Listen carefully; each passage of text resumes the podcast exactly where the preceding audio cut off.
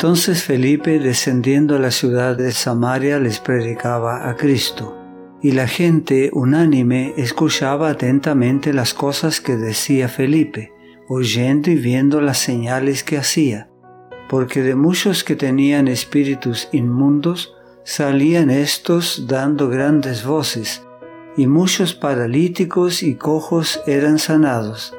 Así que había gran gozo en aquella ciudad. Hechos capítulo 8 versículos 5 al 8.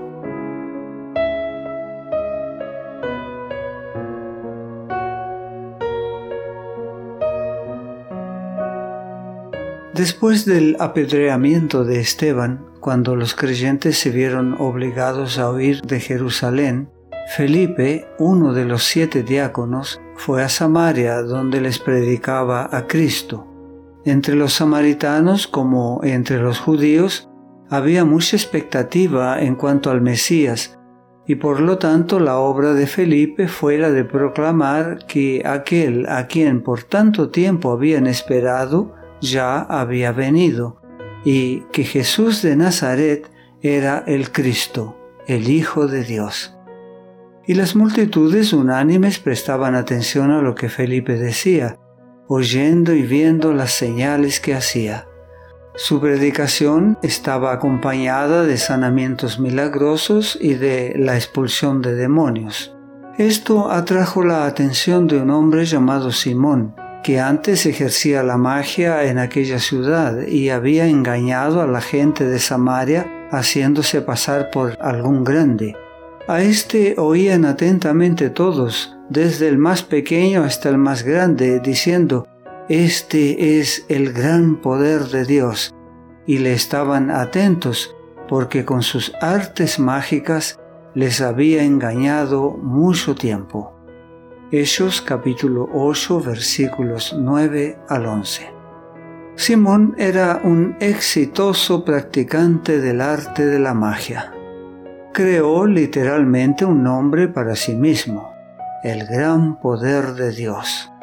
Cuando el pueblo exclamaba que Simón era el gran poder de Dios, no hacía más que repetir lo que él mismo afirmaba, pues de una u otra manera pretendía ser la encarnación del poder divino.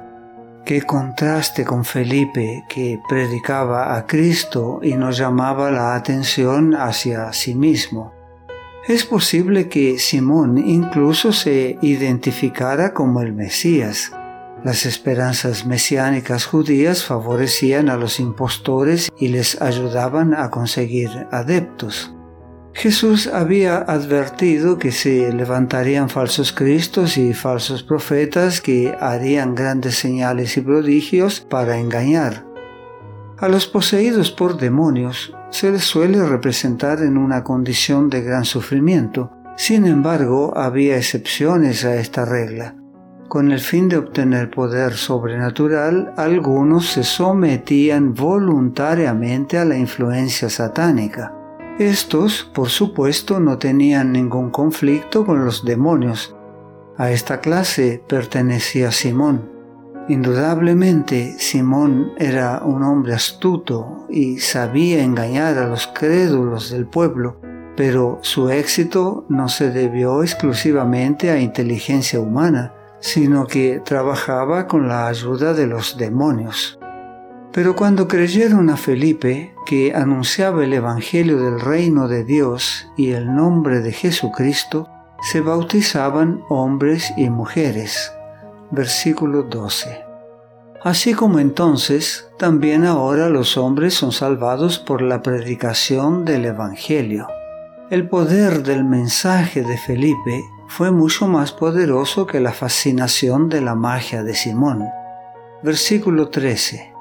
También creyó Simón mismo, y habiéndose bautizado, estaba siempre con Felipe, y viendo las señales y grandes milagros que se hacían, estaba atónito. Impresionado por lo que vio, Simón se convenció del poder superior de aquel a quien Felipe servía. Los papeles se habían invertido. El mago que había mantenido atónita a la gente se dio ante maravillas superiores a las suyas y también quedó atónito al contemplar el poder que acompañaba la proclamación del Evangelio. Se sentía como si estuviera ante la presencia de un poder infinitamente mayor que el suyo, y aceptó lo que Felipe decía acerca de la muerte y de la resurrección de Cristo sin que madurara en él una fe personal. Su fe era como la que describe Santiago. Hermanos míos, ¿de qué aprovechará si alguno dice que tiene fe y no tiene obras? ¿Podrá la fe sin obras salvarle? Tú crees que Dios es uno, bien haces. También los demonios creen y tiemblan. Santiago capítulo 2 versículos 14 y 19. Nadie duda de que los demonios creen que Dios existe. Su creencia puede ser intelectualmente correcta, pero continúan siendo demonios.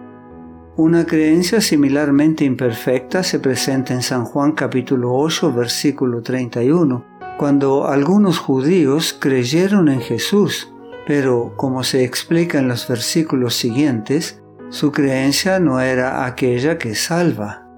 La fe que salva transforma la vida. Sin embargo, Simón comprendió lo suficiente como para ser bautizado, aunque, según lo mostró su actitud posterior, su bautismo no significó un nuevo nacimiento que lo condujera a una vida superior. Todavía permanecía en prisión de maldad. Hechos capítulo 8 versículo 23.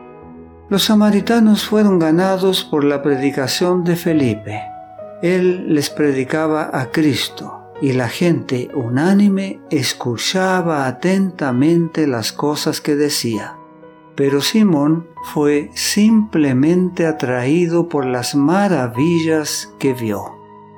En estos días finales de la historia de este mundo, Satanás ha descendido para obrar con todo engaño de iniquidad en los que se pierden. Su majestad satánica obra milagros ante falsos profetas y hombres y pretende ser Cristo mismo. Satanás da su poder a los que le ayudan en sus engaños. Por lo tanto, los que pretenden obrar con el gran poder de Dios solo pueden ser desenmascarados por el gran detector de mentiras, la ley de Dios. El Señor nos dice que, si fuere posible, ellos engañarán a los mismos escogidos.